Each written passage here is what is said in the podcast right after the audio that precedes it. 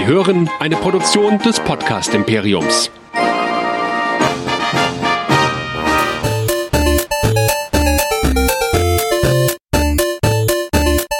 Ich bin Luke Skywalker und ihr hört Nerdizismus, der nerdige Podcast. Viel Spaß!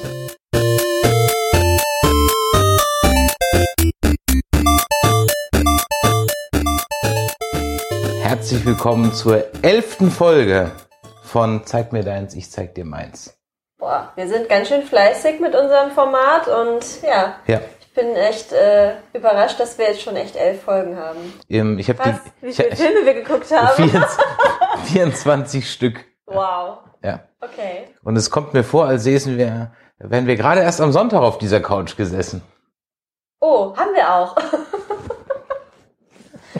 Ja, Ja. wir haben nämlich ähm, hier nochmal hinter uns ähm, bei der German Comic Con auf der Couch gesessen. Also wir haben hier gesessen und die Comic Con ist virtuell zu uns gekommen im Twitch-Kanal. Genau, es war wirklich sehr spannend, weil das war die erste Online Comic Convention sozusagen in Deutschland und wir waren wirklich äh, ja, sehr geehrt, dass wir daran teilnehmen durften und wieder so eine Art Streaming-Box äh, ja, unterhalten durften. Ja. Und äh, das könnt ihr auch alles nochmal nachsehen. Wo kann man das schauen? Ähm, auf äh, twitch.tv, ich blende das auch mal ein, twitch.tv slash German Comic Con. Und da seht ihr auch schon, dass es äh, schon ein neues Datum gibt, nämlich am 21.05. findet die nächste German Comic Con Home Edition statt. Und äh, ja, da sind wir wieder am Start und werden wieder Interviews machen. Mal gucken, wer dieses Mal kommt an Stars. Das wird nach und nach dann natürlich dann angekündigt werden. Aber wir hatten jetzt beim letzten Mal hatten wir Robin Lord Taylor dabei, das ist der Pinguin aus Gotham. Wir hatten Sam Jones, äh, aka Flash, Gordon. Ja. Dann hatten wir äh, das allererste Zombie-Kind in ähm, The Walking Dead, Eddie Miller. Wen hat man noch? Manu Bennett Manu Bennett, ähm, aus Hobbit und Arrow. Genau. Dann Chelsea Reist Chelsea, aus The 100. genau. Und äh, hier auch aus Michael Cutlets. Genau. Michael Cutlets aus The Cutlets, Genau. Ja. Ja. Und äh, so äh, sah das so sah das Ganze äh, aus. Äh, genau so sah das Ganze aus. Also hat sehr viel Spaß gemacht und am lustigsten war wirklich Chelsea Reist. Also wenn ihr euch das nochmal anschauen wollt, dann empfehlen wir euch hier den äh, Kanal twitch.tv slash German Comic Con und ähm, am Donnerstag sind wir da auch wieder live. Ja, am Donnerstag sind wir zwei auf dem Kanal dann auch wieder live. Genau, wieder bei Twitch und da würden wir uns natürlich sehr freuen, wenn ihr dann auch einschaltet. Was es dann an Programm gibt, das ist noch geheim. Ja, weil wir wissen es einfach noch nicht. Genau. Das, ist, das überlegen wir uns Mittwochabend oder so. Also Donnerstag 20 Uhr, Donnerstag 20 Uhr, twitch.tv German Comic Con, da sind wir dann. Aber es wird auf jeden Fall nerdig. Auf jeden Fall, ja. So, ähm, wir haben wieder drei Filme diesmal geguckt. Drei Filme. Für alle, die das Prinzip noch nicht kennen, Drei lange Filme auch. drei lange Filme auch. Ja. Für alle, die das Prinzip noch nicht kennen, wir haben ein Einmach, wir müssen das Einmachglas beim nächsten Mal auch zeigen. Ja. Die Leute glauben uns Richtig. nicht, dass wir ein Einmachglas haben.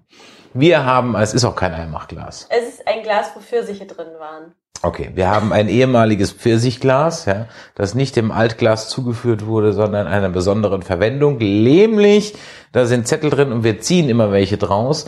Und die Prämisse der Filme, die da drin liegt, ist, der andere darf sie noch nicht gesehen haben. Genau. Und da darf auch alles drin sein.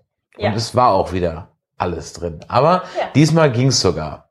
Beim nächsten Mal wird's schlimm. Finde ich. Also wir haben zwei Filme vor uns, die von mir sind und äh, einen von dir. Ja, und nachdem beim letzten Mal ich einen Hattrick hatte mit drei von mir, nämlich mit äh, Don Camillo, Cocktail für eine Leiche und Urberg Orange, haben wir heute wieder drei und wir fangen an mit, Mit einem Film von mir, den ich reingeschmissen habe in unser Glas. ja, nämlich Only Lovers Left Alive. Ja, richtig. Wir hatten jetzt schon einmal in einer Besprechung einen Film von Jim Jarmusch. Und äh, als wir den besprochen haben, habe ich auch gesagt, es ist noch ein Film im Glas. Ja, Ja. dieser ist es. Das ist ein sehr ruhiger Film. Von wann ist der? Von 2013. Ja, ist noch nicht so alt. Ja. Ähm, ein Und Film. mit, äh, ja, den zwei meiner Lieblingsschauspieler, und zwar einmal Tom Hiddleston, wer es noch nicht weiß, und äh, Tilda Swinton. Ja. Und wir haben noch dabei Via Masikowska und John Hurt, Anton Jelchin, leider schon verstorben. Den kennt ihr aus ähm, als Chekhov in den Star, Star Trek. Trek. Remakes. Und ähm, Jeffrey Wright ist dabei. Also im Grunde genommen ist es die übliche Jim Jarmusch Gang. Bill Murray fehlt. Ja. Äh, ja. Aber der hätte auch irgendwie in den Film nicht so reingepasst, finde ich. Statt John Hurt. Ja, nee, irgendwie nicht. Oder als, als irgendwie verrückter Musikproduzent oder so. Ja. Naja, also worum geht's? Es geht um. Oh ja, du machst äh, eine Zusammenfassung. Versuche es. Ähm, es geht um zwei, ja, alte Vampire. Mhm. Äh, Adam und Adam und Eve. Und äh, die beiden leben nicht zusammen, sie sind aber ein Paar. Und ähm, ja, Eve besucht dann Adam. Und ich kann keine Zusammenfassung, wenn ich es mir nicht vorher aufschreibe. Quelle Surprise, ja? Also, es geht um, wie gesagt, um diese zwei Vampire. Sie lebt in Tanger, er lebt in Detroit. Sie ist irgendwas. Also sie ist schon vier, 500 Jahre unterwegs. Nein, die sind noch älter. Noch älter wahrscheinlich. Die heißen Adam und Eve. Meinst du das, die heißen wirklich Adam und Eve, weil sie Adam und Eve waren? Nein, das glaube ich nicht, aber ich glaube, es geht darum, dass diese Namen aufzeigen sollen, sie sind welche der ersten Wesen. Okay, So. also die sind auf jeden Fall sehr alt. Ja, und sie Das- sind sehr sphärisch. Ja, genau. Sie sind fast schon ätherische Wesen. Ja, ne? irgendwie schon. Ähm, Tilda Swinton hat nichts Ja. zu tun. Die ist irgendwie Künstlerin oder Schriftstellerin oder irgendwie sowas oder gar nichts. Ich glaube, sie, Yoga-Lehrerin. liest- sie liest einfach super gerne. Ja. Ich, ich könnte sie sein in ein paar Jahren. so, Okay. mit tausend Büchern um sich herum Und, und und langweilig. okay, kann ich jetzt mal versuchen, eine Ja. Zusammenfassung zu machen? Ja, das wäre echt, äh, sonst wissen die Leute überhaupt nicht, ob sie den Film gucken sollen. Also, wenn ich es jetzt gucken würde, unseren Pod oder hören Podcast, würde ich sagen, den Film muss ich jetzt nicht gucken. Ja. Ja, du. Ja, also Adam ist Musiker und lebt in Detroit und seine äh, Geschichte ist eben, dass er ein unknown Musiker ist. Also er veröffentlicht sehr erfolgreich Musik, aber keiner weiß, wer er ist. Sie bezeichnen Menschen immer als Zombies. Aber Ja. das ist äh, nicht richtig gesagt. Er veröffentlicht nämlich eben keine seiner Musikstücke. Ja doch, er ist ja berühmt, nur keiner weiß, wer er ist. Nein, er hat zum Beispiel Musik geschrieben für Komponisten von damals und aber nicht zu erkennen gegeben, dass es sein Werk ist. Ja, gut. Und die okay. Musik, die dann später im Club gespielt wird und so, der hat nicht erlaubt, dass es veröffentlicht wird. Er möchte seine Musik nicht veröffentlichen. Gut, also er hat sich in der Underground-Szene mit psychedelischer Musik einen Namen gemacht, von dem aber keiner weiß, woher sie kommt. Das ist schon so. Ja. Er veröffentlicht regelmäßig Songs und niemand weiß, wer dahinter steckt. Ja, Das ist so. Ja, Ja, nicht nee. alles, was er, er möchte ja nicht alles äh, veröffentlichen. Ja gut, er hat halt auch für äh, die Beatles-Songs geschrieben und für die Stones und keine Ahnung was und wen er alles erwähnt. Und David, David Bowie natürlich. Letztens wieder bei Westworld schon wieder David Bowie. In jeder Kackserie wird irgendein David Bowie ziehen. Kann, ohne Scheiß, ich finde David Bowie gnadenlos überbewertet. Ich kann es doch nicht mehr hören. Und bitte, bitte, liebe Filmproduzenten, der hat mehr gemacht als Heroes und Space Oddity. Wenn ihr schon einen David Bowie-Song nennt, dann bitte doch mal endlich irgendwas anderes. Das ist wie hier bei Antenne Düsseldorf, die bei, bei Guns N' Roses nur November Rain kennen und von Metallica nur Nothing Else Matters. Aber in, äh, Und von Tom Petty nur ähm, Learning to Fly. Aber in äh, Ritter aus Leidenschaft kam Golden Years. Ja. Gut, also auf jeden Fall, Adam und Eve sind ein Paar, um vielleicht jetzt nochmal auf die Handlung zurückzukommen, sind ein Paar, sie wohnt in Tanger, er wohnt in Detroit. Man skypt oder facetimed äh, miteinander, also es spielt in der Jetztzeit. Und irgendwann ist äh, der Eve halt mal langweilig und sagt, ich komme dich mal besuchen. So. Und dann kommt sie Naja, ihn sie kommt besuchen. ja, weil er einen Durchhänger hat. Ja, de facto ist ja einfach nur langweilig. So. Ihr ist einfach nur langweilig. Also irgendwie habe ich einen anderen Film gesehen, also kann es sein. Also ich habe einen sowieso ziemlich langweiligen Film gesehen, abgesehen davon. Also sie besucht ihn in Detroit und ja, dann hängt man halt zusammen ab in seiner abgefuckten Bude, weil eine Villa kann man es nicht nennen. Es hat ein bisschen was von Vier-Zimmer Küche Sarg oder so ein bisschen was in der Art, also so, so ein bisschen Mockumentary. Und während sie da halt so sinnlos abhängen, kommt halt dann noch Ava und Ava ist so ein Jungvampir, also irgendwie erst 200 Jahre alt oder so, aus Kalifornien und ja, die ist drogenabhängig. Naja, was heißt drogenabhängig? Sie ist süchtig nach Blut.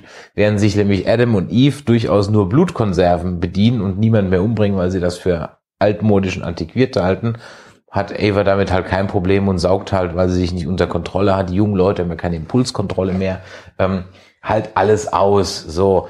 Und ganz ehrlich, das war's dann auch schon. Dann fliegt die wieder raus, weil sie eine Leiche haben, nämlich seinen Gehilfen, ähm, den sie dann aussagt. nicht den ganzen Film. Es gibt keine Pointe in dem Film. Es ist ein Jim Jarmusch-Film. Er ist kein großer Reveal am Ende. Man sieht Nein, einfach natürlich Menschen nicht. dabei zu, wie sie Dinge tun. Ich weiß. Aber ich fand den grottenlangweilig. Und ich weiß, ich mag eigentlich Jim Jarmusch, aber den fand ich grottenlangweilig. Der geht 220 Minuten und davon sind 40 Minuten zu viel. Minimum. Also ich mag den Film. Darfst du Ich ja finde auch. den sehr schön, weil der einfach unaufgeregt entspannt ist. Ja, und du fragst dich halt die ganze Zeit, what's the fucking point? Die sind weder auf irgendeiner Reise, noch kommen sie, wollen sie irgendwo hin, noch kommen sie von irgendwo. Man guckt einfach in das Leben von der langweiligsten Vampire ever, ja.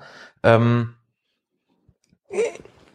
es ist ab und zu blitzen da mal so Vampirfähigkeiten auf, dass er halt irgendwie mal, wenn was runterfällt, so ganz schnell einen Reflex hat und dann, da passiert einfach nichts, gar nichts, null, nada, niente.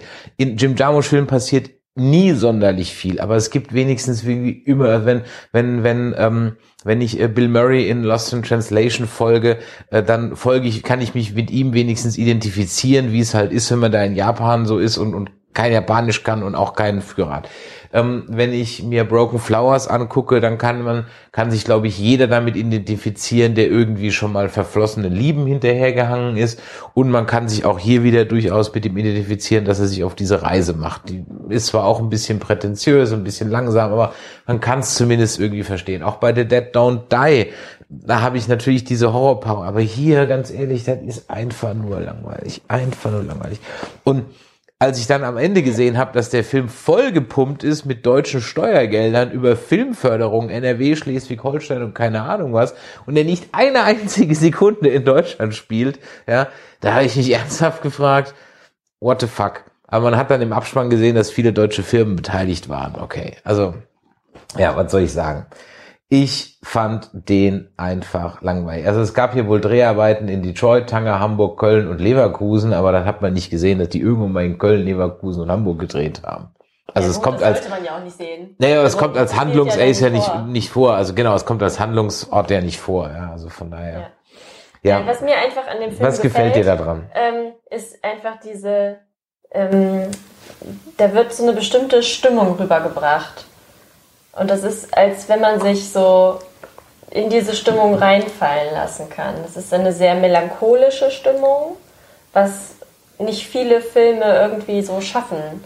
Es ist so eine ganz eigene mh, Gefühlsdynamik irgendwie. Du hast halt äh, diese beiden uralten Charaktere, die natürlich ähm, ja, gelangweilt sind, weil die einfach schon so viele Jahre auf der Welt sind, dass sie einfach nicht mehr wissen, was sollen wir eigentlich noch machen. Der eine ist äh, halbwegs depressiv, überlegt, dass er sich Halbwegs umbringt. depressiv ist gut. Ja, also er überlegt halt, ob er sich erschießt. Ja.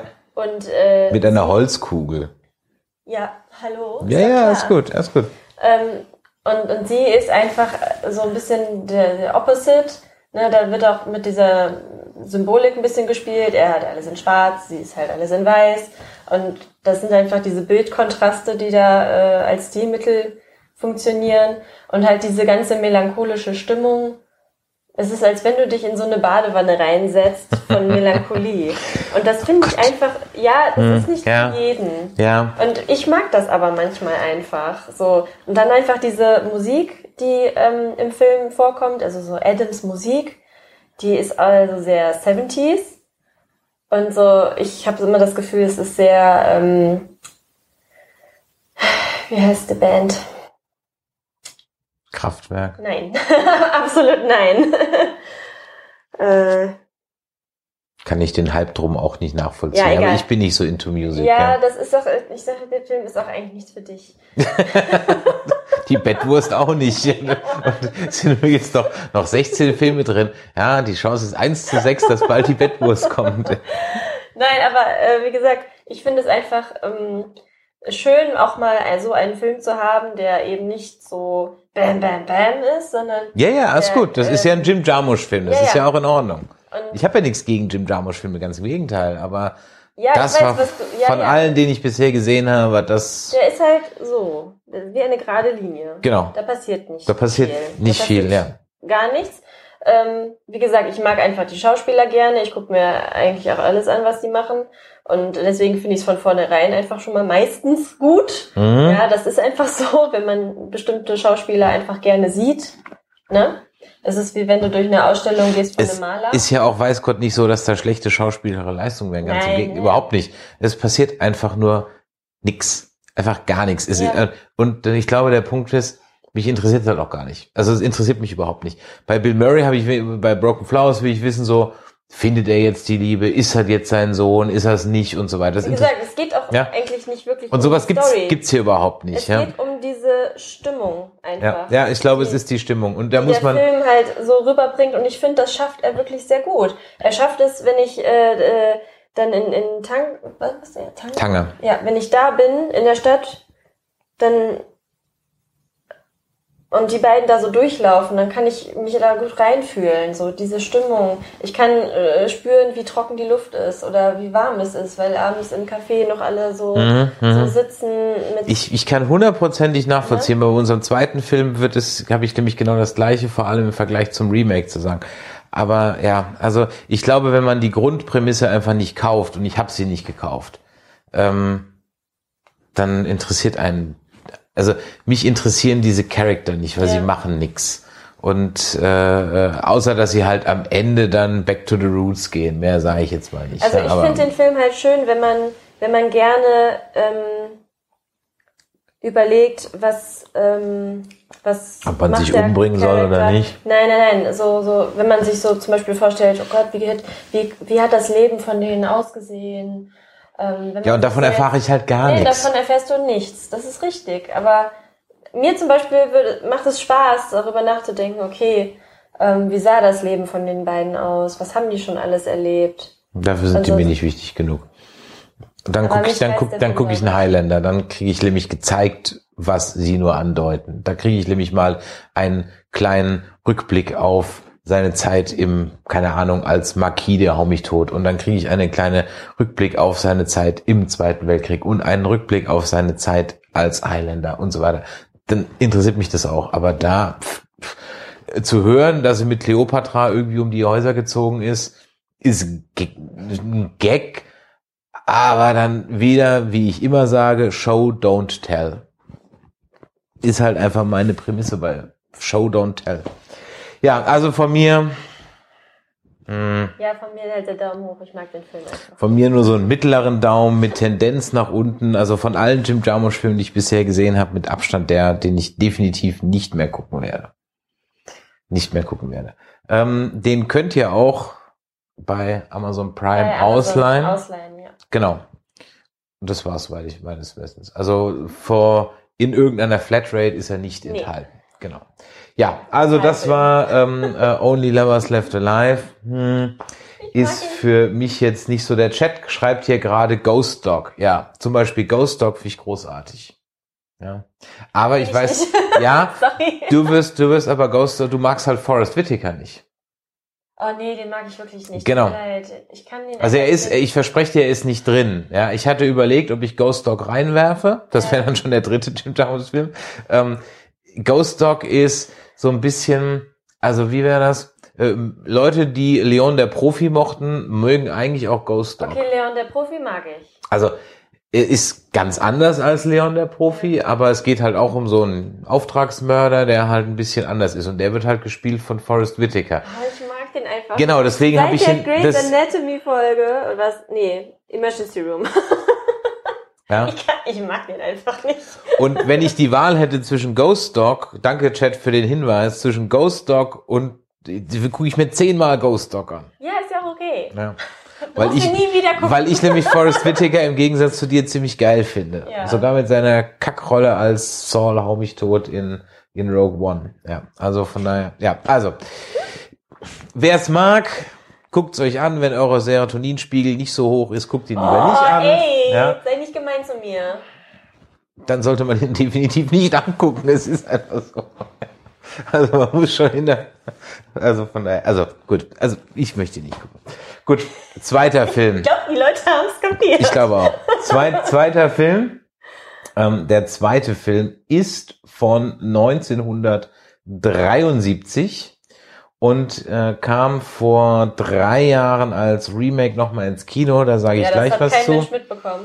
Ähm, doch schon, es hat halt. ja, ja, gut, okay, aber du kanntest auch das Original nicht und deswegen hast du Ja. wahrscheinlich bei dem Namen auch nicht gezuckt. Ja? Nee, aber es war ja so, dass wir äh, den irgendwie jetzt nicht im Kino oder so Nein, gesehen haben. Oder Es gab, es, es gab eine PV, gesehen. ich hätte sie gern gesehen, aber ich konnte halt an dem Tag nicht. Also, die Rede ist von Papillon.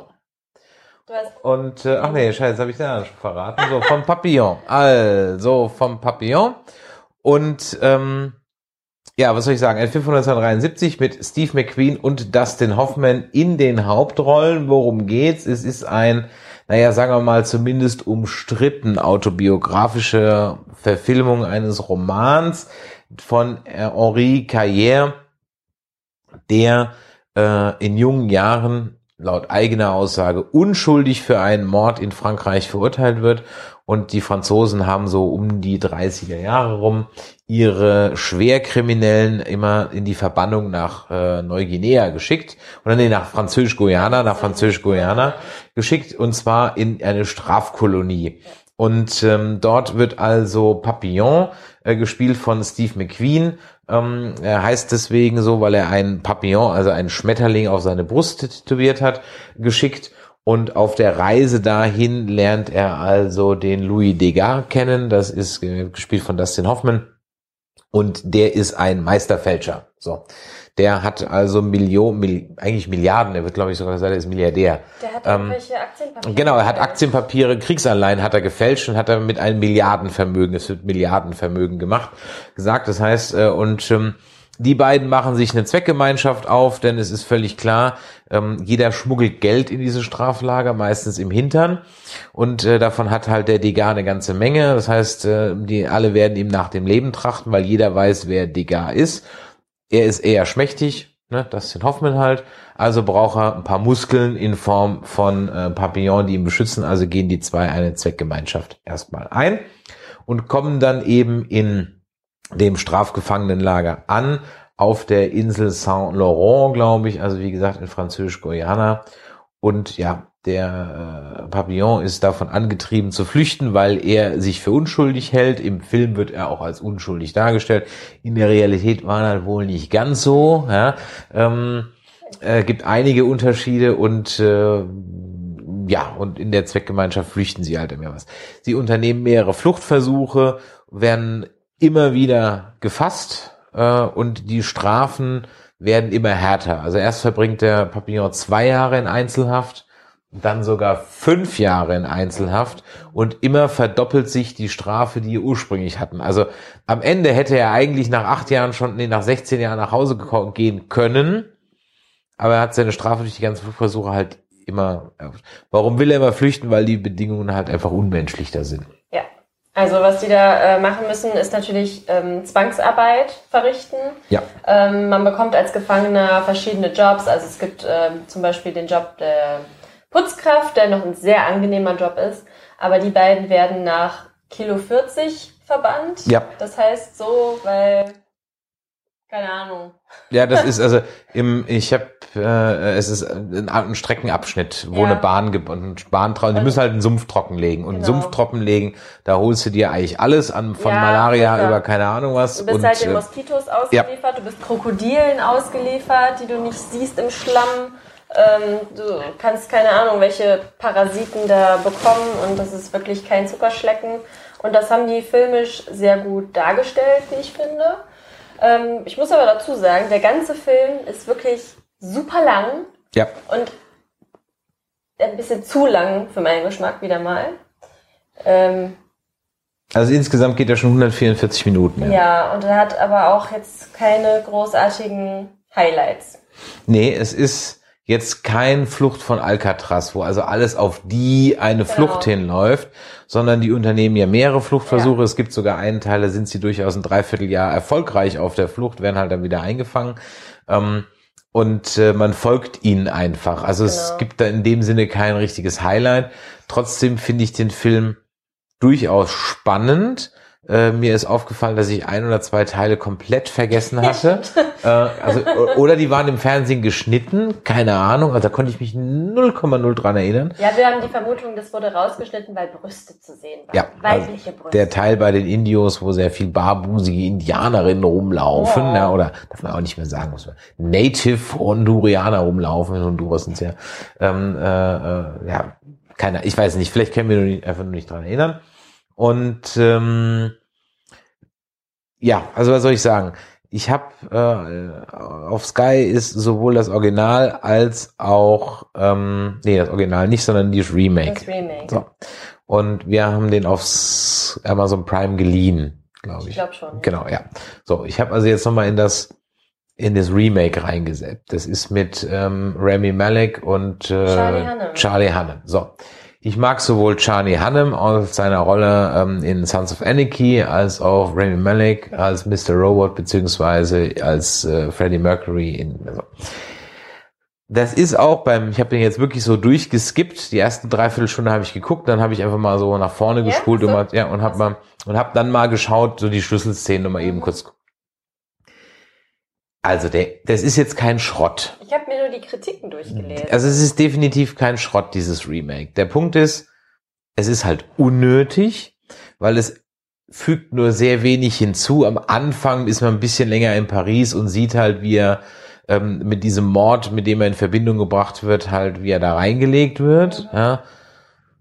ja gut, bringt- der, der Originalfilm fängt ja direkt ähm, auf der auf der Überfahrt zum Genau. Gefängnis an. Dann sind halt im, im, im Remake sind zehn Minuten Prolog dazu.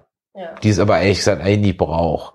Ähm, der Teil mit den Indios ist zwei Minuten, also komplett kurz Mhm. und die Nonne, die sie verrät, ist auch, ist auch direkt bei den Indios. Also es geht praktisch Ja. eins über.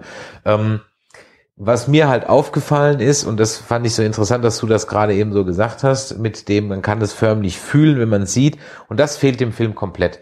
Also wo man im das stand Original wo man im Original wirklich sieht, dass es da scheißenheiß ist, dass die Genau. sich die Seele aus dem Ja. Leib schwitzen, dass die, du, du, glaubst förmlich den Gestank zu, zu, Ja. zu riechen. Ähm, äh, und wenn äh, Steve McQueen dann erst aus zwei Jahre Einzelhaft, davon ein halbes Jahr dunkelhaft rauskommt, Wie der aussieht. wie der aussieht, dann ist ja. es äh, vom Make-up her 1A. Ja, auch die Klamotten Ja, und 1A. ähm, auch die Szenen, wo, wo er in der Zelle gezeigt Ja. wird, wie er sich da verhält. Es ist unglaublich gut gespielt. ja. Ähm, mit den Kakerlaken da und, und dem ganzen Viehzeug und ähm, Und das wirklich, also sensationell. Ja. Und das muss man halt ehrlich sagen, ist in diesem Remake gar nicht. Das ist alles viel zu clean, viel zu glatt.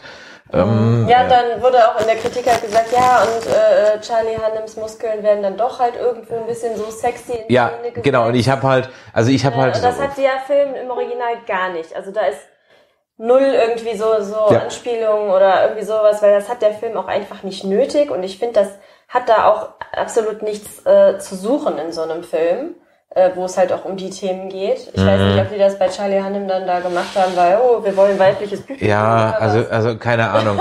Also er kommt zwar jetzt nicht oberkörperfrei aus den fünf Jahren Einzelhaft, der Charlie Hunnam, Ja. aber äh, so sieht, also so sieht, glaube ich, wirklich niemand aus, der fünf Jahre Einzelhaft hat. Also er sieht einfach viel zu gut aus. Er sieht halt Ja. nicht mal ausgemergelt aus. Also das Ausgemergelte ist ihm offensichtlich hingeschminkt worden, indem man unter den Wangen so Ja. bisschen dunkel abschattiert hat und so. Also da hätte, glaube ich, ein Method Actor wie irgendwie so ein Edward Norton oder so definitiv äh, mehr draus gemacht. Er hätte sich einfach dann für diesen Teil 30 Kilo runtergehungert oder so. ja gut, das Ja. ist auch Das macht jetzt ein Charlie Hunnam nicht sein, das kann man Ja. filmisch irgendwie anders auch, auch, auch lösen. Gut.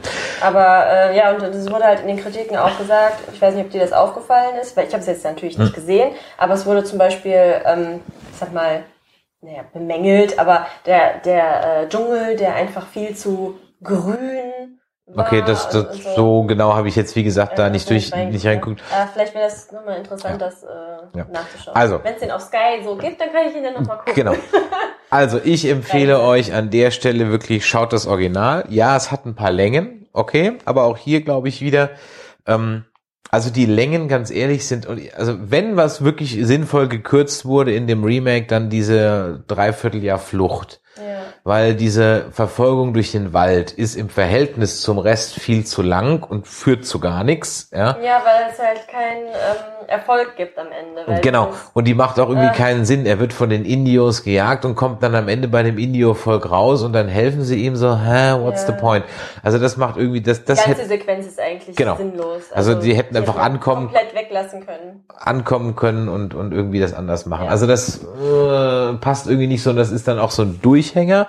Allerdings finde ich halt alles, was in dem Gefangenenlager spielt, von vorne bis hinten nicht spannend, aber man kann aber auch nicht weggucken. Also Ja. wenn ich jetzt gesagt hätte, so, wenn wir ins Feierabend und gucken in drei Tagen weiter, hätte, hättest du dann gesagt, ja, ist okay. Nee, ich finde, ich will dabei bleiben. Ja, du wahrscheinlich. Also, Nee, das ist einfach auch nicht so der. Ich fand den Film okay, aber ja, er hat mich jetzt auch nicht vom Hocker gerissen. Okay, muss er nicht. Es ist, äh, ich glaube, das ist bei mir so wie bei dir mit dem Only Lovers Left Alive. So. Ah, ja, schon noch mal Welten dazwischen, Es sind ich. natürlich zwei komplett verschiedene Filme. Es ist einfach nur so, dass äh, dieser Papillon-Film, der ist okay, aber wie gesagt, der hat einfach zu viel, ja, zu viel Längen teilweise und ja, also, also an manchen Stellen fand ich ihn jetzt nicht spannend. Ja gut, okay. Also ich meine, er hat, ist halt ein Film aus den 70ern. Der hat sich halt noch Zeit genommen. Ne? Ja, der musste sich nicht damit umschlagen, dass Leute nebenher noch aufs Handy gucken. Also, Was ich halt gut fand, ist wirklich ähm, auch da jetzt diese Stimmung. Dass du halt wirklich dich genau hineinversetzen kannst, wie das ist. Also wenn die da am Anfang alle in diesem einen Raum auf dem Schiff sind und da in ihren Hängematten Ja. liegen und so, das ist äh, dann, da fängt das schon an, beklemmend zu Ja. sein. Und die Beklemmung, die am größten ist, ist, weil, wo er da halt wirklich in Einzelhaft ist. Ja. Und äh, stell, mal, stell dir mal vor, du musst fünf Jahre oder, oder stell dir einfach mal vor, du musst nur 30 Tage lang in einem fünf Schritte großen Raum mit auf einer harten Pritsche in kompletter Dunkelheit verbringen. und du darfst nicht reden. Du darfst auch nicht reden, du darfst dich mit niemandem unterhalten, du siehst nichts, du bekommst äh, einen Eimer mit so einem ekligen Schmock zum Essen und das war's. Das Ja. ist dein Leben. Ja. Uah. Nee, also das, das war wirklich sehr, sehr krass und ähm, das war wirklich sehr gut dargestellt. Mhm. Ja. Ich sagen. Und du wirst auch, äh, den haben wir ja schon gezogen. Wir haben noch einen Film des gleichen Regisseurs jetzt gezogen, von Franklin J. Schaffner haben wir jetzt einen Film gezogen, wenn wir jetzt nicht sagen, welcher das ist. Ja? Ähm, hast du schon gezogen? Ja, ich habe ihn schon gezogen. Du Das- hast dafür die anderen beiden Filme von mir vorher gezogen. Ja. Und, So langsam wird äh, es irgendwie so ein den, Kampf, was wir hier den, machen. den, den, den werden wir auch noch gucken. Nein, aber ich stelle fest, dass es dann durchaus einfach immer, es sind dann halt doch auch wirklich, selbst wenn man jetzt die Namen der Regisseure nicht kennt, und ganz ehrlich, ich hatte jetzt auch gerade nicht auf, den, auf dem Schirm, dass das der ist Film von dem jetzt ist. Ähm, also man merkt halt einfach, dass es auch wie, wie weiß ich, wie heute irgendwie so ein Tarantino oder wie ein Dass es halt so ähm, aus der Zeit ist. irgendwie, Genau, das ne? oder ein Jim Jarmusch halt eben oder ein Wes Anderson oder so, dass es halt in jeder Generation so vier, fünf, sechs Highlight-Regisseure gibt, die dann auch die maßgeblich stilprägenden Filme dieses Jahrzehnts oder der Ära gemacht haben, die man halt heute auch noch guckt. Also wie halt eben ein Kubrick oder ein Hitchcock oder halt ein Schäffner. Oder 90er Jahre Teenie-Filme. Ja. Ja, das ist auch stilgebend. Ich brauche mal so einen Sound. Kulturell. Ich brauche mal so ein Soundboard, wo ich dann so, so ja oder so Grillenzirpen einspielen kann. Ich habe da sechsmal mache ich hier noch so ein ja, Soundboard. du wirst nicht der zweite Stefan Raab. Ah, abwarten, ja. Gut, also von mir kriegt Papillon definitiv einen Daumen hoch. Kann ich jetzt nicht immer gucken, aber so alle paar Jahre gucke ich mir den gerne an. Ja, Daumen zur Seite, sag ich jetzt Echt? Mal. Ja. Okay. Ja, es ist jetzt kein Highlight-Film und ich werde mich nochmal anschauen. Na, Sorry, not sorry. Gut, alles klar. Dann war das also Papillon. Jetzt kommen wir zum dritten Film, den ich gerade eben schon kurz eingeblendet habe, aus Versehen. Und jetzt machen wir es eben. Ein äh, Film von 2000. Jetzt muss ich eben nochmal Äh, schauen. 2003, Von 2003. richtig? Ähm, Moment, ich äh, schau mal eben nach. Von 2002. Warte, ah, ja. Ja, mit äh, Adrian Brody und äh, völlig unverhältnismäßig auf dem Plakat äh, dargestellt und, und abgebildet, namentlich genannt so. Thomas Kretschmann. Ja, der hat Also, Minuten hä? Aber okay. Ja, okay, ja. Äh, Emilia Fox ähm, spielt noch mit, die hatte ich noch gekannt. Und ansonsten sind ein paar deutsche Schauspieler dabei, Ja. die man eher so vom Sehen kennt als jetzt vom Hören. Es geht um Der Pianist, ein Film von dir. Genau, den habe ich dort reingeschmissen. Ähm, ich habe ihn das erste Mal gesehen vor zehn Jahren. Also, ja, es ist schon sehr lange her und das ist auch ein Film, der auch sehr lang ist und der hat sich aber in mein Gehirn eingebrannt, weil es geht um, das ist sehr passend heute für diesen Tag. Ja, oh, heute stimmt. ist ja, ja der heute 8. ist, Mai, 75 Jahre äh, Kriegsende, Kriegsende äh, Zweiter Weltkrieg. Und ähm, zu der Zeit spielt auch unser Film. Ähm, es beginnt am Anfang der, des Krieges. Ich weiß gar nicht, welches Jahr das jetzt anfängt. Also im Film. Ähm, der äh, Schauplatz ist Polen, es Ja. ist äh, Warschau. Und äh, die Nazis marschieren so langsam in Polen ein und auch in die Stadt. Und äh, ein Ghetto wird aufgebaut. Und unser lieber Pianist, ja, der ist äh, ein Jude und lebt natürlich in einer jüdischen Familie. Und wir begleiten ihn sozusagen durch diese Kriegsjahre und ja, sehen, ähm, wo es seine Familie leider hin verschlägt und wie er durch äh, glückliche Zufälle den Nazis ähm, ja, entkommt und sich die ganze Zeit lang über versteckt. ja. Und ich das ähm, gut zusammengefasst? das hast du gut zusammengefasst, ja. Jetzt mach ich's mal richtig. Also, der Chat fragt übrigens noch, ob ähm, du das Papillon-Buch lesen würdest.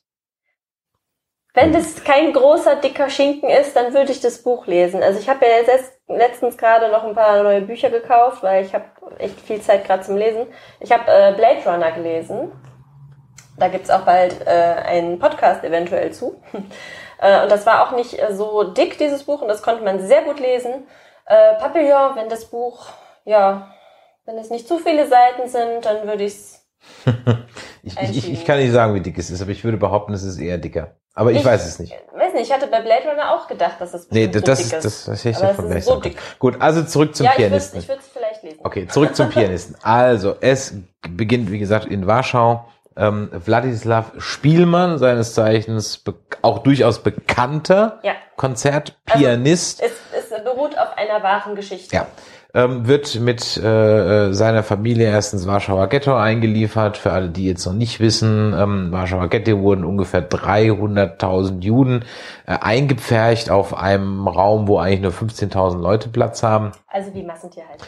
Und das Ganze führt dann zu wirklich, also äh, zu, zu, zu schockierenden Szenen, äh, äh, für die man wirklich einen starken Magen braucht. Es zeigt aber auch gleichzeitig auch, wie Menschen halt auch abstumpfen können. Also wenn dann einfach die Verhungerten einfach rumliegen und der Rest einfach seinem Alltag nachgeht. Also es gibt einfach auch in diesem Ghetto dann Reiche und Arme. Die Spielmanns gehören eher zu einer reichen äh, Familie, können sich also noch Dinge leisten, auch wenn sie viel verkaufen müssen, aber sie haben noch einen gewissen Lebensstandard, aber es gibt halt andere, die verhungern auf offener Straße so. Und ähm, da folgt man, und der, der Film hat äh, in der Regie von Roman Polanski übrigens, ähm, äh, hat äh, so, so ein zweigeteiltes Ding. Das heißt, auf der, man erlebt also die ganze Zeit wirklich immer die, die Sicht von, von Wladislav Spielmann. Und das heißt auch, dass es irgendwann einen Punkt gibt, nämlich der Punkt, ab dem er sich dann verstecken muss, dass man eigentlich wirklich gar nicht mehr viel mitkriegt, was eigentlich passiert. Und das war eigentlich das, was mir bei dem Film hängen geblieben ist, wo ich sage, das hat mich wirklich beeindruckt. Ich finde den Weißgott nicht perfekt. Ich finde andere Filme in dem Thema besser. Aber was ich toll fand, war, dass es halt, dass er den Krieg eigentlich nur aus dem Fenster rausgucken wahrnimmt. Ja, teilweise. So, das heißt, sobald er also aus dem das Ghetto, es gibt ja dann einen Aufstand im Warschauer Ghetto, der dann blutig niedergeschlagen wird. Es beginnen erst Deportationen aus dem Ghetto. Durch einen glücklichen Zufall kann er sich davor drücken ähm, oder wird gerettet. Er, er drückt sich nicht, er wird gerettet. Seine Familie wird deportiert und da ist die Familie auch raus. Wir werden nie wieder was von der Familie sehen. Das heißt, wir folgen weiterhin ähm, seiner Person und ab dann versteckt er sich eben in einer Mansarde, in einer Einzimmerwohnung, im Keller, in der Ruine und so Er weiter. hat Glück, weil er durch seinen Status als bekannter ja, Spielmann, als Pianist, ähm, viele Freunde hat äh, außerhalb des Ghettos Ja. und äh, dadurch hat er halt Möglichkeiten gehabt, sich zu verstecken. Das Ja. hätte wahrscheinlich auch anders ausgesehen, wenn es nicht so gewesen wäre. Genau. Und deswegen kriegen wir halt den kompletten Krieg nur aus seiner Sicht mit. Und wenn er halt einfach wochenlang irgendwo eingesperrt ist, dann bekommt man eben den Aufstand im Warschauer Ghetto auch einfach nur aus seiner Sicht aus dem Fenster raus zu sehen. Und auch nur mit diesem einen Straßenzug und mehr halt einfach nicht. Ähm, das finde ich ziemlich toll. Ich glaube aber, wenn man halt über sich über die historischen Dinge, wenn man davon keine Ahnung hat, dann ist das, glaube ich, grottenlangweilig, wenn man dem Ganzen nicht folgen kann. Ich glaube, weil es einfach nicht, es wird nichts erklärt. Also es wird wirklich nichts erklärt. Das heißt, wenn du die über die historischen Abläufe in Warschau und im Zweiten Weltkrieg grundsätzlich, wenn du davon wenig weißt, kannst du dem Film nicht folgen. Also ich muss Oder nur schwer folgen, weil er ja auch keine Ahnung hat, was passiert. ja, guck mal, ich habe den Film gesehen, da war ich 15 oder so. 15, 16. Da hast du sie in Geschichte ja schon fünfmal durchgenudelt. Da haben wir viel in Geschichte darüber gesprochen, ja. Und ähm, das war mitunter auch einer der Gründe, warum ich den Film, glaube ich, geguckt habe. Und weil es halt in einem meiner Bücher stand. Also in dieser Liste, wo Filme, die man gesehen haben sollte. Und da stand der Film halt mit drin. Ähm, ja, nur, nur ähm, ich weiß jetzt auch nicht viel über den Aufstand in Warschau. Also ich kann dem Film aber trotzdem folgen, weil Ja, okay. ja, weil ich ja, Okay. äh, weil ich ja die, die, die Geschichte an sich, ne, äh, das große Bild, sag ich jetzt mal so, wenn du darüber schon was gelesen hast oder das in Geschichte hattest oder ja einfach darüber dich ein bisschen informiert hast. Ja, aber ist es denn interessant? Nicht, ja, ich finde schon. Ja, okay. Ja, weil halt der Fokus nicht so darauf liegt, auf diesem Aufstand, weil ich finde, der ist gar nicht so im Fokus. Nein, überhaupt nicht. Du siehst ja, wenn Ja, du hier aus dem Fenster guckst, du siehst halt Ja. drei Häuser links, drei Häuser Aber das rechts finde ich, und halt, das finde ich halt auch wirklich cool, weil du halt wirklich ihn verfolgst und seine Geschichte und seine Sichtweise. Und er ist ja auch teilweise davon genervt. Ne? Weil er ist ja auch eingesperrt und er kann nicht raus. Und das, ähm, er weiß, dass draußen Krieg ist, aber irgendwas ist es trotzdem so widerstrebend. Genau wie jetzt gerade in Corona. Ja, wo die Leute wissen, ja, eigentlich sollte ich nicht rausgehen und äh, zu Menschenmassen. Aber auf der einen Seite will ich unbedingt raus und was machen und es ist gefährlich, aber ich möchte so gerne. Und das hat er auch so ein bisschen, finde ich. Er möchte gerne raus und er möchte gerne weg und er darf aber nicht und er kann nicht und und er weiß, es ist vernünftig drin zu bleiben, aber er würde auch gerne los. Und eigentlich, eigentlich in meiner in meiner Wahrnehmung wollte er eigentlich nur wieder Klavier spielen. Ja, ja, genau.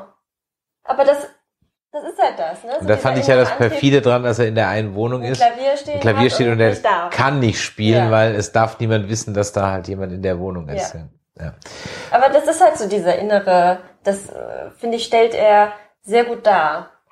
Ja, absolut. Also äh, nicht falsch verstehen. Ich, wenn ich sage, ich finde andere Filme in dem Bereich besser, ähm, So, dann heißt es um die Geschichte genau, dann heißt Ja, es ja, nicht, dass der schlecht ist, gar überhaupt nicht. Ja. Ganz im Gegenteil, das ist ein, war ein toller Film. Äh, ich habe mich auch überhaupt nicht gelangweilt. Ähm, äh, äh, wie gesagt, Thomas Kretschmann auf, aufs Plakat zu schreiben ist albern, selbst für deutsche Maßstäbe lächerlich, weil er hat fünf Minuten Screentime und das auch nur ganz am Ende. Ähm, wird aber, auch wenn man den Wikipedia-Artikel zu dem Film liest, denkt man so, oh, das ist jetzt voll die Geschichte zwischen den beiden. Nee. Ist es überhaupt nicht. Ist einfach nur eine Episode am Ende, genau. wie es vorher 20 andere Episoden halt auch Ja. gab. So. Es ist zwar eine wichtige Episode so an sich, ja. aber ja, es ist halt das Ende und nun gut, aber ich, ich finde halt, ähm, der Film legt halt zwei, er hat zwei Geschichten. Einmal das, die Geschichte von dem Spielmann Mhm. und als zweites hier die Geschichte über diesen Nationalsozialismus Mhm. und so weiter, die aber halt dann wirklich auch zweitrangig ist. Ja. Das ist nicht der Fokus. Nein, überhaupt ne? nicht, überhaupt nicht. Und das- wirklich die Geschichte von Ja. ihm und wir erleben ihn die ganze Zeit. Es gibt keine anderen Szenen, wo Ja. irgendwie, also Und- wenig, ja, es gibt so ein paar, aber wenig.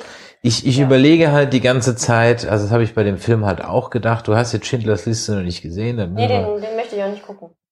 Ja, also es gibt ja so die drei, Ja, ich musste die, also bei- die, die, die großen Werke in, in, in, im, im Bereich der Holocaust-Geschichte. Das ist einmal die Serie Holocaust so aus den späten 70ern, Anfang der 80er. Das ist so sechs Teile sind das, ah, eine Stunde oder sowas. Die hat, die ging damals um die Welt, da war Ja, ganz ich, ich so. mich, ja. Ähm, dann gibt's was gehört. Schindlers, Schindlers Liste eben, der Pianist. Und ich sag mal noch, das Leben ist schön. Das sind so die Big Four of Holocaust-Filme. Ja, ähm, falls ich was vergessen habe, dann sind die, die mir so spontan einfallen. Ähm, Leben ist schön, ganz ehrlich, kann ich nichts mit anfangen. Ist nicht mein, ist nicht mein Humor in Anführungszeichen. Äh, nee.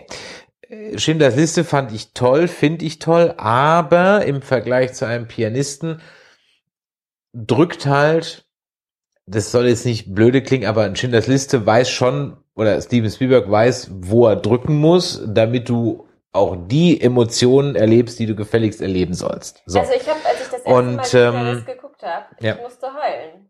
ja, so. Ja, Und das wird aber natürlich in, das wird natürlich in Schindlers Liste erreicht, durchaus, ich sag jetzt mal, mit billigen filmischen Tricks. Ja, also schwülstige Musik, ja, ähm, der Film ist in Schwarz-Weiß, bis auf ganz wenige Elemente in dem Film, die sind dann farbig, mhm. eigentlich nur nur eine Farbe. Ähm, äh, vor allem die Musik, die Musik ist toll, aber die Musik ist schon da drauf jetzt so und jetzt bitte alle mal hier Gänsehaut und Kloß im Hals und zack, so. Du hast auch dein Rache-Element, weil du am Ende siehst, wie alle Nazi-Schergen erschossen werden und aufgehängt werden und so weiter und so weiter. Also Schindlers Liste spielt schon sehr, weiß genau, welche Emotionsknöpfe es drücken muss. Um, das ist ja nicht schlecht, das ist ja ein Film, der Emotionen wecken will. So. Das macht der Film überhaupt nicht. Also ich war bei dem Film äh, äh, lange nicht so emotional dabei wie bei so einem Schindlers Liste oder bei so einem Holocaust-Ding, weil der Film aber das halt auch nicht drauf anlegt. Und Aber- das fand ich wieder sehr sympathisch. Ich sage nicht Ja. nicht, dass das schlecht war. Ich fand das sehr, sehr sympathisch, wenn ich gedacht habe, ach guck mal, ein, äh, ein, ein, ein, äh, ein Zweiter Weltkriegsfilm, der die Geschichte eines äh, Opfers äh, zeigt, ohne auf die Tränendrüse zu kriegen. Ja, im Gegenteil, ja teilweise sogar, weil er sich ja manchmal auch geradezu ja naiv doof anstellt in manchen Dingen. Ja, äh, Ich fand ich das eigentlich ganz gerade toll. dieses, dass er das nicht macht, dieser Mhm. Film, Mhm. macht ihn an manchen Stellen emotionaler. Zum Beispiel die Szene, ähm, die finde ich einfach so, die war für mich so traumatisierend irgendwie, weil es an Grausamkeit einfach nicht zu überbieten war. Die Szene, wo ähm, die Nazis in der einen Straße kommen und alle alle Leute machen die Lichter aus. Mhm. Und dann gehen die in, äh, von der von der Spielzeugfamilie gegenüber ins Haus Ja, und werfen den Mann aus dem und Fenster die einfach werfen so. den Mann aus dem Fenster, den, Ja. die, weil die, die, sie kommen ins Wohnzimmer von den Leuten Mhm. und sagen, aufstehen. Und dann stehen alle auf und der, der Vater oder Gro- Großvater kann nicht aufstehen, weil er im Rollstuhl sitzt. Ja. Und dann werfen die den einfach So, und davon hat halt, und davon hat halt Schindlers Liste, Das ist so schlimm. ja, und davon hat halt Schindlers Liste 15. ja. So. Ich kann mir den Film nicht angucken, So. die ganze Zeit durchheulen. Brauch ich nicht. Genau. Weil wir brauchen das, nicht den Film, ich so, und, die Geschichte schlimm und das war. dazu noch mit, mit John Williams Tränendrüsenscore in Schwarz-Weiß, das ist halt so. Ähm, äh, weißt du, das fragt der Chat gerade, als der Brody dann nach tagelangem Hunger ein Essenspaket ergattert, packte er so ein rotes Zeug aus einer Papierverpackung und isst es sofort. Weißt du, was das gewesen ist? Ich glaube, eine Wurst. Ich glaube, das war, und ja, das war, das war eine Fleischwurst, Wurst. glaube ich. Das war ein Ring Fleischwurst, glaube ich. Und da beißt er einfach rein. Ja, ja, Ich genau. glaube schon. Ja, ich glaube auch. Ja. Ähm, ja, also von daher, die Filme sind natürlich irgendwie, muss, muss man sie miteinander, also man muss sie nicht miteinander vergleichen, das eine spielt im KZ, das andere nicht, aber die Zeit ist die gleiche, Warschau, Polen, Warschauer Ghetto etc. pp. Ähm, der, also Pianist ist definitiv leichter konsumierbar bei gleich guter Message. Also Ja, also Ja. man, man, you get the message. Genau, you get the message ohne Tränendrüse. Und das, und das finde ich eigentlich, äh, äh, finde ich eigentlich ziemlich klasse. Ähm, deswegen gefällt er mir einen Ticken besser als Schindlers Liste, weil er nicht so ganz billig auf die Tränendrüse drückt. Gehe ich aber schockierter aus Schindlers Liste raus? Ja. Auch nach dem x Mal gucken. Ähm, äh, am besten ist immer noch, äh, finde ich, diese Holocaust-Serie, die kommt auch regelmäßig auf Arte, also die, oder im dritten Mal oder so. Also wenn die kommt, schaut die an, die ist für Star besetzt und ist wirklich toll. Ähm, ja, was ich noch nicht gesehen habe, das will ich mal gucken, ist der Zug. Den muss ich noch gucken. Und heute kommt Justamente, aber den können wir, deswegen machen wir trotzdem hier den Stream, ähm, kommt im ähm, äh, irgendwo, ich glaube auf Arte oder in Dreisat kommt der Hauptmann. Den will ich auch noch gucken, aber Der den. Hauptmann? Ja. Von Köpenick? Nein, nicht der Hauptmann von Köpenick. Nein. ich. Also der Zug, Hast du ähm, denn, ähm, wenn wir bei so Kriegsende Mhm. jetzt gerade sind, äh, die Brücke gesehen? ja, welche Version? Die alte schwarz-weiß Ja, mit, äh, wer ist dabei? Götz George ist dabei, Horst Jansson ist, glaube ich, dabei. Alles, was so dann, ja, ah, das ist so, Den mussten wir in der Schule, glaube ich, gucken. Fällt mir nur gerade ja, so ein. die Brücke ist halt, ja, klar, halt, die, die, die Kindergeschichte mit dem, ja, hm. Also es gibt viele gute Filme, die Brücke, ja, Ja, ich glaube, der ist halt für die Schule ähm, nicht Ja, interessant, weil äh, es einfach das Alter ja, ist und ja. halt zeigt, wie, Ja. wie sich Jugendliche ähm, Ja. in so eine... Aber ich hatte gerade eben noch zwei, zwei, zwei Filme erwähnt. Also der Zug, den habe ich noch nicht gesehen. Der Ja. Zug ist eine ähm, Verfilmung, wo Juden, ich glaube aus Südfrankreich oder aus Polen oder irgendwie aus Ungarn raus, ich glaube aber aus Frankreich raus, da haben, hat, äh, haben 300 Juden einen Deportationszug gefaked. Allem drum und dran, mit Nazis, KZ-Häftlingen, allem drum und dran und haben sie so mit einem gefakten Deportationszug gerettet. Den will ich noch sehen. trojanisches Pferd. Ähm, genau. Und der Hauptmann. Der Hauptmann äh, ist ganz was anderes, aber auch eine Köpenikiade, um da dabei zu bleiben. Da gibt's also einen einfachen deutschen Wehrmachtssoldaten, der am Ende des Krieges durch Zufall eine Hauptmannsuniform gerät und sich dann sagt, super, nehme ich doch, befördere ich mich mal vom Gefreiten zum Hauptmann, sich ähm, äh, lose Truppen einverleibt und damit aber dann halt mordend und marodierend durch die Gegend zieht. Also der wird wirklich zum, zum Okay. Wilden. Auch eine wahre Geschichte.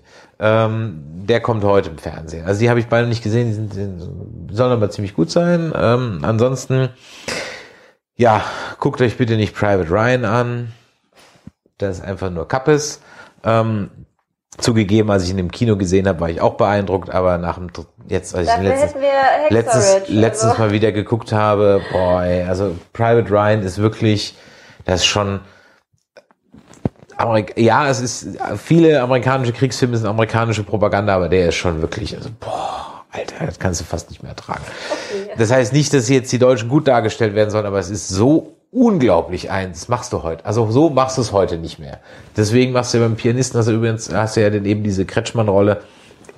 Und deswegen, ich glaube, mir ist diese Filmförderung bei Only Lovers Left Alive nur deswegen so sauer aufgestoßen, weil bei Pianist überhaupt nichts von Filmförderung zu sehen war.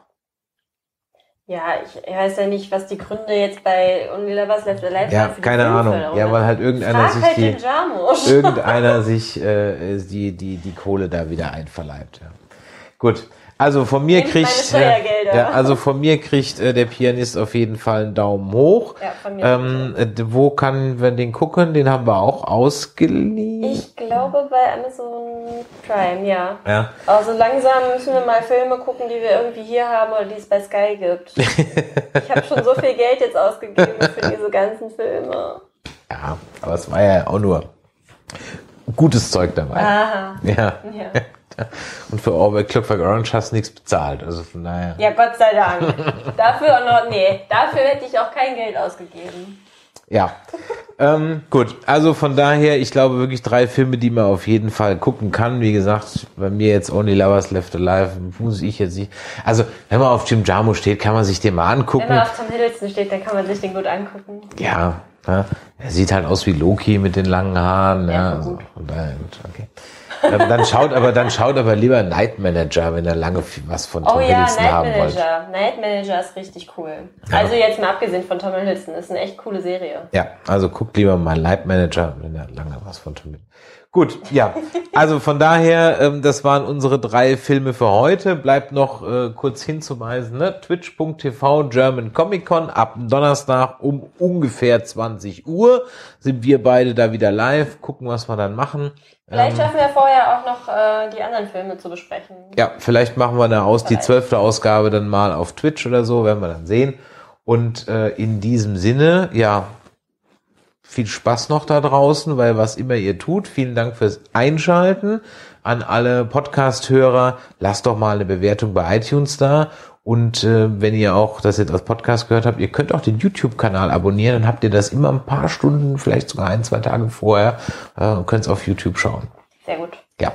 So, wir haben schon eins, zwei, Wir haben schon drei Filme. drei Filme gezogen. Ja. Genau. Die werden wir jetzt übers Wochenende gucken. Einer wird echt hart. Ja, aber also einer wird echt für mich hart. Ja. nein. Doch, du, ich glaube schon. du wirst dein Urteil, glaube ich, danach nochmal ganz kräftig revidieren. So, also in diesem Sinne, äh, machtet Jorte da draußen, äh, bis die Tage und tschüss. Ciao.